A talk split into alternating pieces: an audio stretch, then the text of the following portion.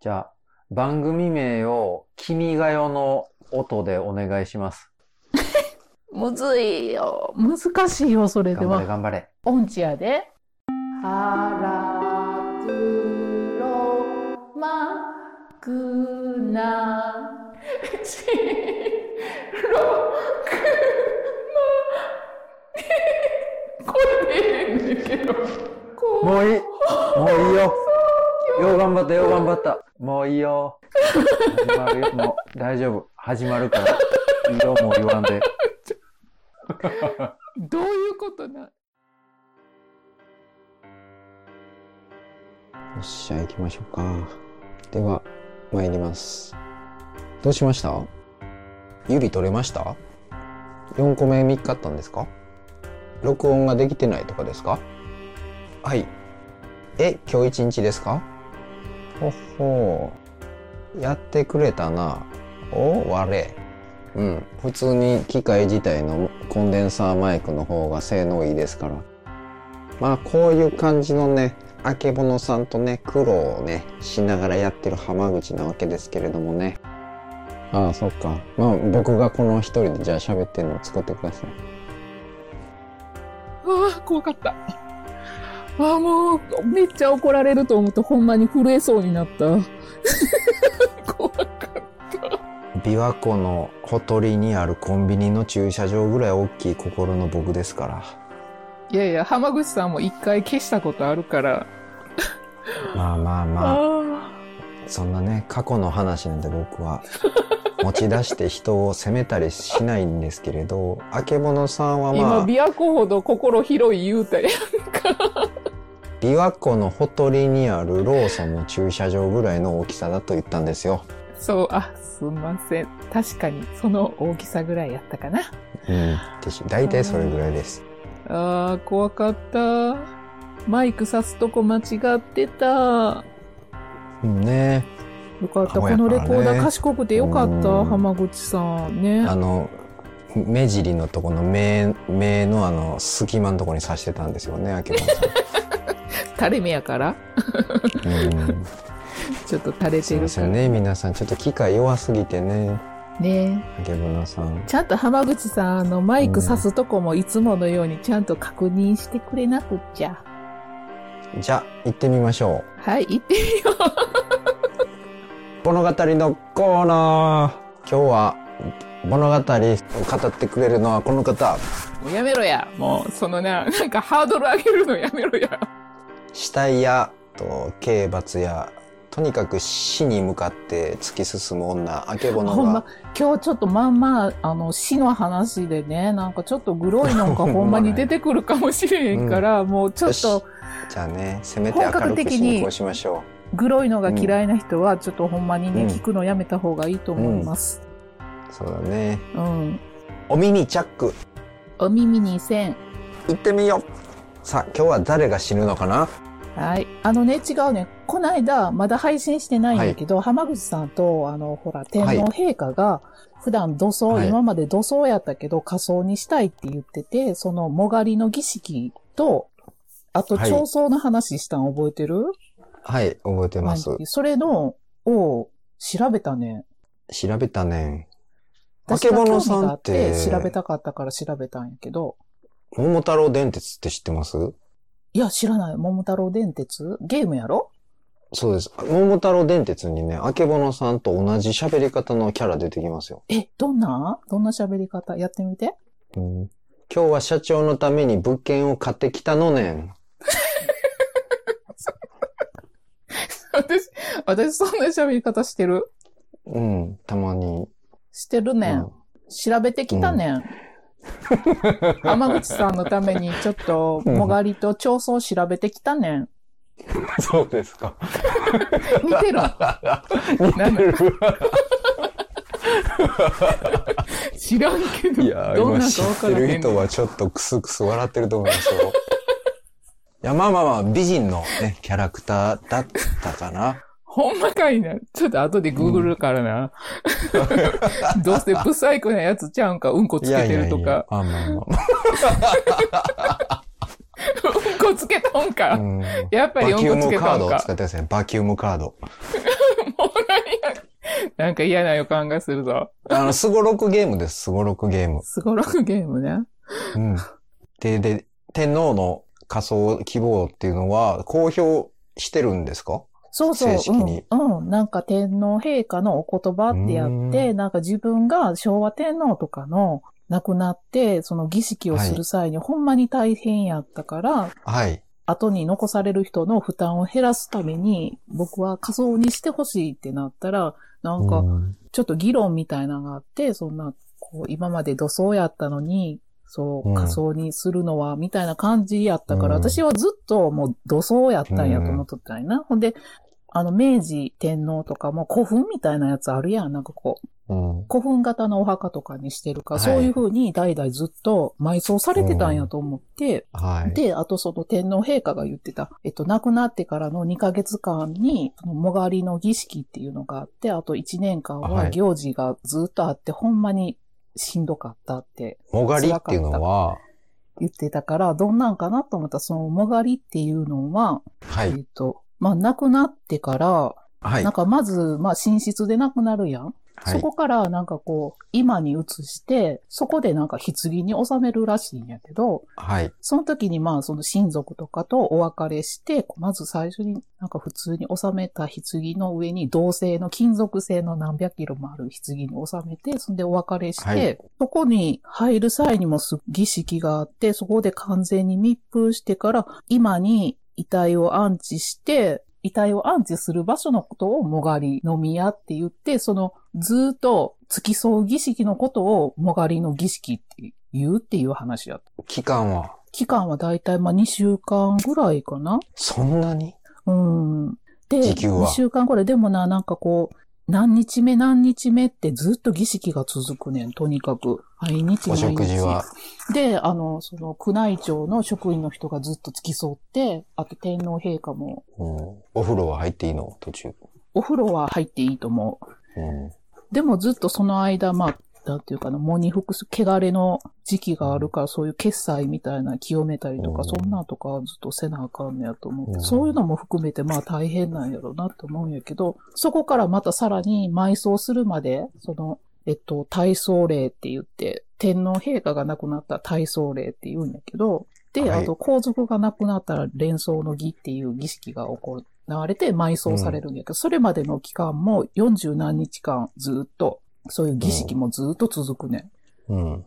さらに、まあ、埋葬した時に土葬するやんか。そしたら、その1年間、まあ言ったらそういう儀式がもうずっと続いて、天皇陛下もみんな親族もずっとたそれに携わらなあかんから、うん。まあ仮想にしたら、その遺体の処理っていうんかな。はい。が、なんかまあ負担が減るっていうことで、あ、言ってはったんやなっていうのがすごい分かったね。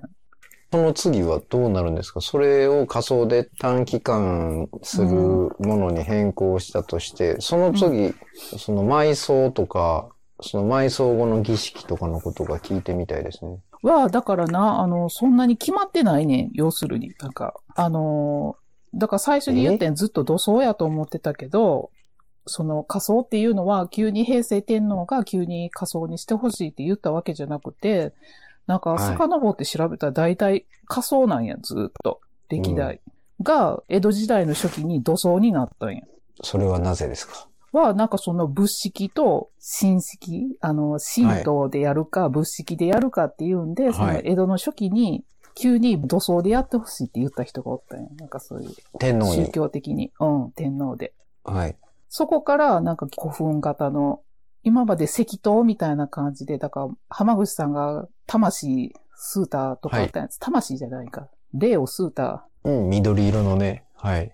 うん、緑色のな、やつを吸うた、おでんみとたいこなやみつでしたいょになんかこう、はい。石塔みたいなやつの祭り方してたんも古墳型にした天皇がおったんや。それが江戸時代とうん明治大正って続いてき。たから、それがずっと伝統やっていうふうに誤解してたけど、だからずっと変わってるんや、コロコロ。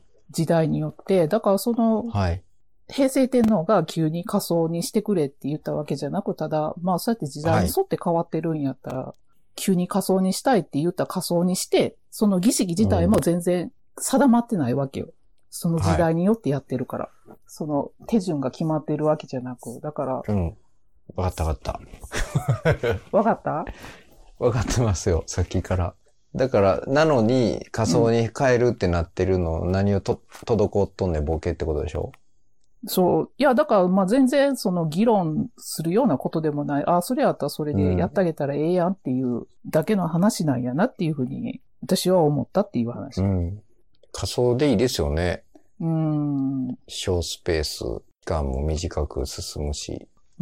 本人が希望して、そうやって、周りに負担をかけたくないっていう考え方っていうのは、うんほんまに本とか見てたら、そういう考え方の方なんやなっていうのはわかるから、あ納得するし、そうやってしてあげたらいいのになっていうのと、あと、はい。昭和天皇が亡くなった時のその儀式とか、その浜口さんテレビとかで見てた体操礼とかで棺を運んだりとか、いそういう。や、何も、そういうの見たことないです。興味もないです。ああ、そうなんや。はうんい。それ、そういうのも、すごいね、なんか、そういう歴史好きにとったらね、なんかそういう興味ない人にとったらって普段のテレビうんせ、したらいいのにな、レベルなんやろうけど、なんか、はいそ。の昔の装束着て、なんかこう、天皇のその棺が入った腰を担いで、その、はそういう様子とかもすごい興味深いし、一生に何回も見れるもんじゃないから、あ確かそんに。なに遠くないし、まあ、あの、将来そういうことが行われるんやったら、そうやってちょっと注目して見てもらったら面い。白いって言ったらちょっとあれなんやけど、はい。うん、見てもらったらいいのになって。じゃあ今回、その、別にうん、崩御する前に、うん、もうその、変わることが確定してるわけじゃないですか。うん、うん、うん。それとかはもう興味津々なんですか、今。んもうワクワクしてたまらん状態なんじゃないですか、ケボンさんからした私らは、うん、うん、どういうふうに今回変わって短縮するんやったうら、んこう行事をどこまで削減して、その平成天皇の意向に沿ったやり方をするんかなっていうのをすごい楽しみに思ってるけど。すごいとこ楽しみにしてますね。ここら辺のやつすごい面白いんやで、浜口さん。その棺をな、うん運ぶ人たちも、明治時代とか大正時代やったら、痩せの童子って言って、あの、鬼の子孫って呼ばれるはい天皇の棺を運ぶ専門の人たちがおって、亡くなったらその人たちがその時だけ装束着あーて、はい。借り出されて運んでたんやんか。あー。細野童子。京都の比叡山の痩せ野っていうところに住んでる人あ、たちなん痩やけせどの童子。そう、痩せ野童子っていう。うんやけど、それも昭和天皇の時もこの人たちはい。は担ぎたいって言ったんやな。はい。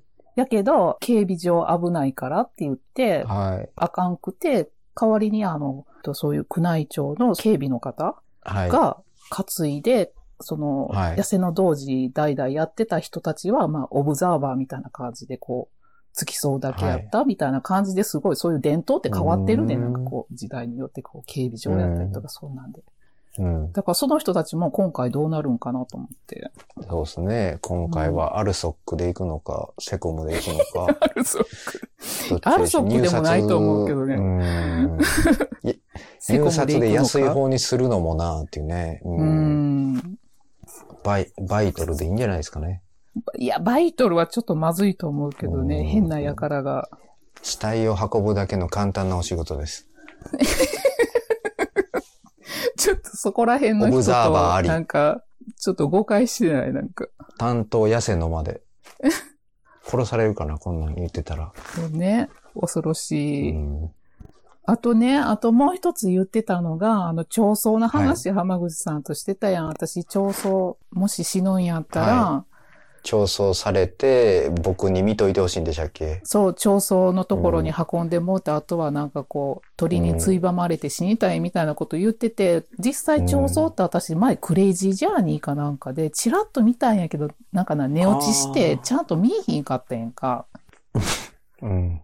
あの、でも確かどっかでやってたなと思って調べたら、なんか本があって、ミクロネシアでしたっけあのね、私が見たやつはチベットのやつ、なんかこう実際に、ああ、そっか、あっちも。即身仏とかやってますもんね。うん、うん。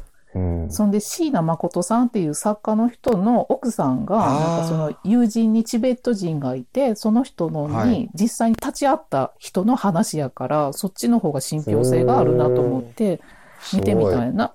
日本人にもそんな方いるんですね。うん、うん。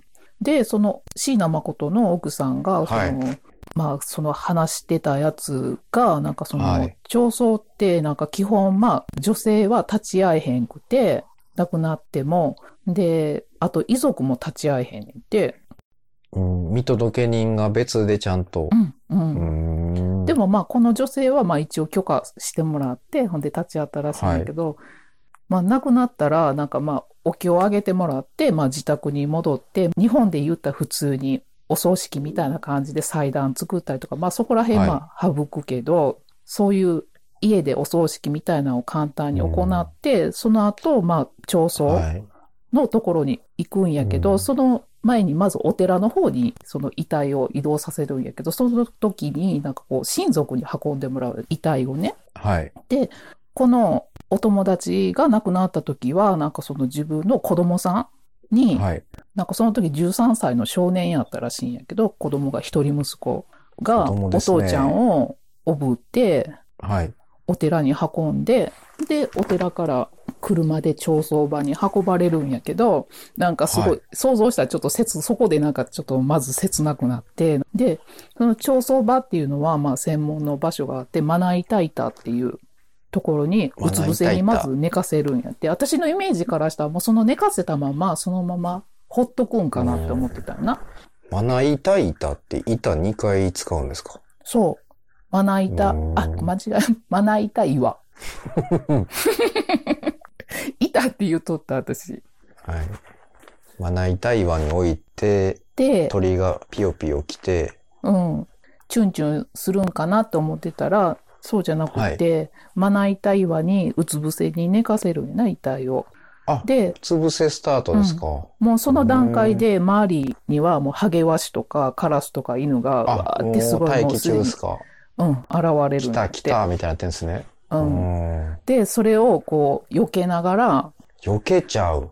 うん。あの、まず、調創師っていう役割の人がいて、その人が、超相師。うんおーその遺体の背中をまっすぐ切り開いて、あ、あー、もつもうん。食べやすくなってるんですかそう、内臓を出して、超相師。体をもうその手足を切り離してあ、で、細かく切り刻み、あらららららら。骨はハンマーで砕いて、麦の粉で作ったお団子にして食べやすくするねんって。全然超相じゃないですよ。め、うんめちゃめちゃもう、あれ、デリカテッセンじゃないですか。うん。で、そしたえらーもう1時間ぐらいでもうその鳥とか犬がもう全部に食べて、もうはい綺麗になくなっちゃうんやって。だかだから、、もうこれって日本でやったらもう遺体損壊やし、もう、な、ねえ。絶対できへんな思って、うーん。あけぼのクッキングでは無理ですね、それは。想像とちょっと全然ちゃうかってすっごいびっくりして。お団子にしちゃうんですか。そう、お団子にしちゃうね。骨がちょっと多分食べにくい。残っちゃうーうんやろ、多ん分。軟骨入りつくねみたいなことですか、じゃあそそうやね。そんな感じ、うんコリコリした感じに。食感はいい。食感よくはい。だからなんかそのチベットのその調僧の理念みたいなのは、その魂がまあ天に昇った後、もう体はただの物体やから、もうその残った体は、ハゲワシとか犬とか、そのお腹が空いた鳥にもう施すみたいな。うん優しい考えですねう。ん。そして食べやすく。あともう、その薪の確保がとりあえず難しいんやって、もうチベットって寒冷地やから。ああ、だからですか。うん。もうその木が、うん燃やす木もがっおたいないと金持ちしかないんだって、なんか。うーん。で、土葬をしようとしても、その寒いから微生物が分解せえへんのと、土が硬くて掘れへんねんって。そんなね、言い訳全部信じてたらダメですよ。でもまあ、微生物そう、はおるし、もうそんなの掘ったらいいんですよ、そんなの。美容法でも何でも。もうそういう理由なんて後付け、うんどっちが後付けかわかんないけど、うんなあ、その状況によってまあつけられるそんんなのじゃないなんか、僕とあけぼのさんが会社作って土葬をやりましょうか、チベットでほんなら。チベットで土葬や、うんそしたらまあそうやな、ちょっと儲かるんは儲かると思うわ。お金が、ほとんどがだから調層なんだって。一番安いのが調層やから。バクテリア 100g うんに1500円ぐらいでオプションでつけてあげて。うん。いや、それやったらもっパッとと、なあんての、そういう微生物で土が耕せるとかで、うんなんかあの、農業とかで行った方が役に立つと思うんやけど。ユンボは僕がオペしますわ。えー、私、あけ私ぼのじさゃんはあ、あのハゲワシとかを避ける役するわ。じゃあ、あの、棒持って。そうですね。ぼ棒持って、わー言って走りまくってください。わーってうんやり2、ま3す回。転んで。バンドエイドをね、ちゃんと持っていっぱい。調査を始める前に僕がユンボで穴掘ってるから、その間に棒切れで、ハゲワシ、あっちけーあっちけーって言ってやって。あと、犬とね、うん。はい。くれーって言って。ちゃんと、おのおのチーム制でやりましょうか。そうですね。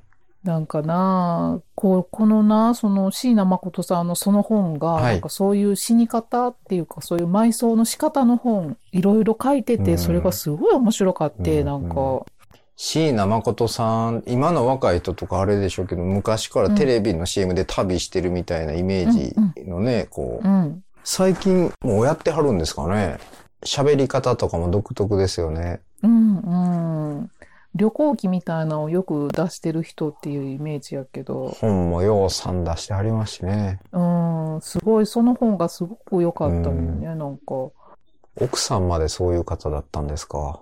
チベットのその宗教観みたいなのがすごい面白いなと思って。もうその死体を、要するにそうやって調層でなくしてまうけど、その他にもなんはいかもう死者の痕跡を一切もう残さへんようにするねんって。無に戻すんですね、ちゃんと。うん。もう写真もうん書いたものも持ってるもんも衣類も全部もう処分するねんって。だから生きてる痕跡みたいなのはもう全く残さなくて、だから残ってるんは、だから自分の子供とうん。思い出だけみたいな、なんか。だからそういうシンプルな感じが大好きで、外国の方とかみんな、うんうん。チベット好きみたいなのが多いんですよね、多う分。ん。違うんかな。なんか日本も、なんていうの、そういうおしお葬式とかは簡素化されてるけど、なまあ言うたら個人を忍ぶ文化ってすごい残ってるやん。まだカーニバルな感じしますよね。そう、死んだそうなんや。時っなんてか思い出の曲を流してとかなあ、なんかそれはまあ裕福やからそういうことができるんか。うん、僕も死んだら何も残したくないな。私も何にも残しといてほしいってう。いう人には、うん。いいのって言って、まあ答えますけど、うん。いるよ。僕はもう Amazon のヨガマットがまだ捨てれない弱い人間ですよ。浜口さんの後に残るのだいぶ捨てまはしたアけどマゾンのヨガマットだけヨガマットとあれじゃん腹筋ローラー違う。腹筋ローラーは別に使ってないですね。最近思ったんですけど、うん。筋肉ってそんな余計につけるんじゃなくて、そう普段の生活で必要最低限うん。ついてりゃいいやろうし、うん、燃費悪くなるし、無駄に筋肉維持するためにタンパク質食いたくなるし、うん。じゃあもうありのままで足りなければ体が求めるでしょうから、それでいいんじゃないですかね。あら、すごい考え方が変わってきてる。うん。フリーダムチベットを言うてますからね、普段 から。今、フリーダムチンパンジーさん一瞬入らへんかっ一緒に、一緒にすんなよって言うのもあれやけど、また。チ、あ、うん。た 多分そういうシンプルな生き方の意味もちょっと、あの、うん。裏では入ってたのかもしれないですね。フリーダムチンパンジーっていうのはそうやね。はい、深チいベなッ。トね、自治フ区リチンさん解放深いなうん。そういう意味も込めて、それを、なんとなくフリーダムチンパンジーって聞いたら、それを想起させるうん。 ことも狙ってるんでしょうね、あの人なら。そううん。なんかでもこういうなあ実際にチベットのこの人らはもうほんま必死でこうそうせざるを得へんから文化的にそういうふうに宗教的にもなってるんやけどなんかこううん。あそういうふうなシンプルなのもいいなと思って私ほんうでん前に浜口さんに無責任にあの私調層がええわみたいなこと言うたけどこんな体分解してもらわなあかんのやったら迷惑かけそうやからうん。でしょもう二度うとん、それにこれたらもう二度と言わんって、おっちゃんと約束できるか、今日。うん、約束するわ。調層はうちやめとくわ。二度と言うなよ。うん。んならもう、反省したんやったらもうな、今日はお茶漬け食べてね。うん。おおきに。許してくれてありがと布う。団は肩までかけや。いてててて。あ、ハゲタカにつままれました。うん。ハゲタカ怖いね、ほんま。そんな肉食や思わへんかったわ。つままれよ。浜口さんもハゲタカに食われよ。アパートのいや屋いや上いや、で。まだ、まだ子供食わせなあかんから、まだもうちょっと調査無理ですね、僕は。もうちょっと待っときましょうかあと10年ぐらいか。うん。風葬。風葬もすごかったよ、なんか。風葬ね。風葬も私、じゃあ私風葬なんかなと思ってん、調葬じゃなくって。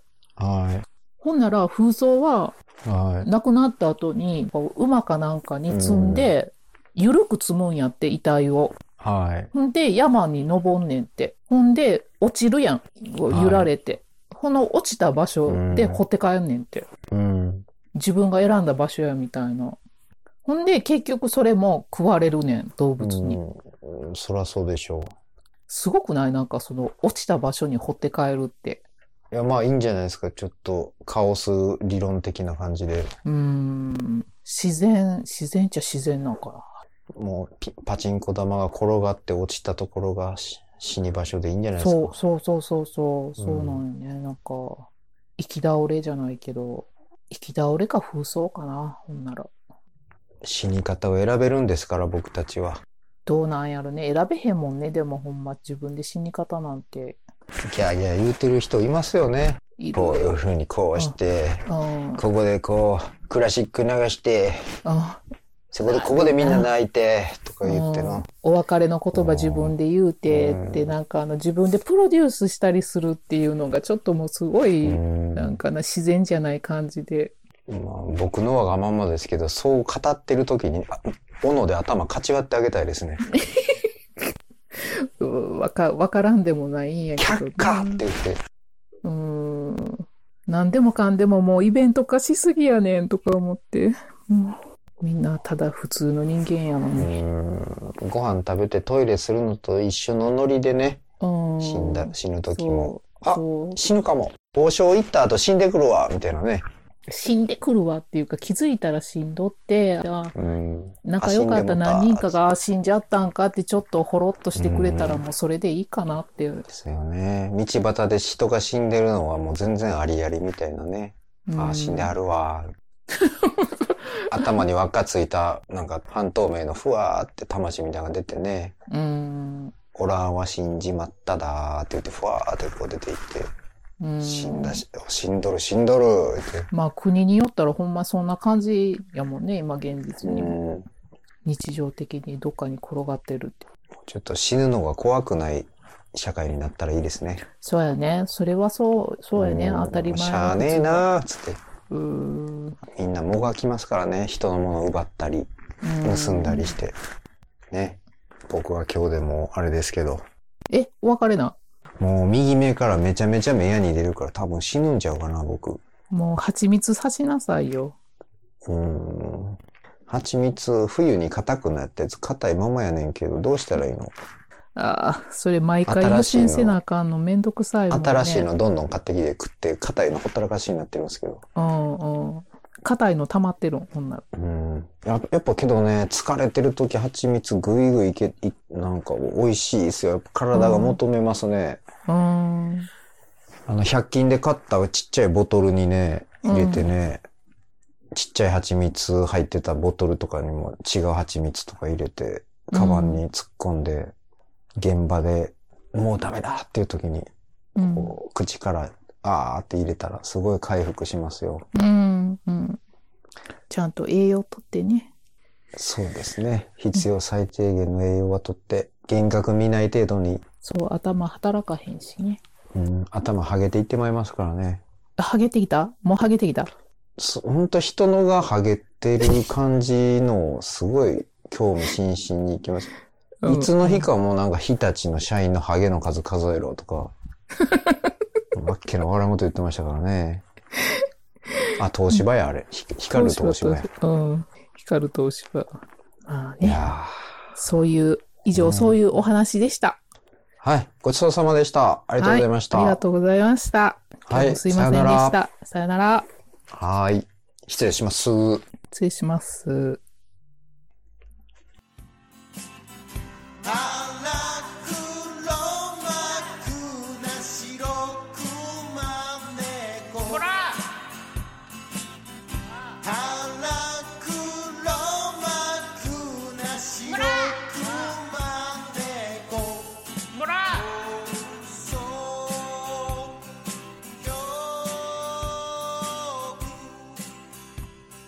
ら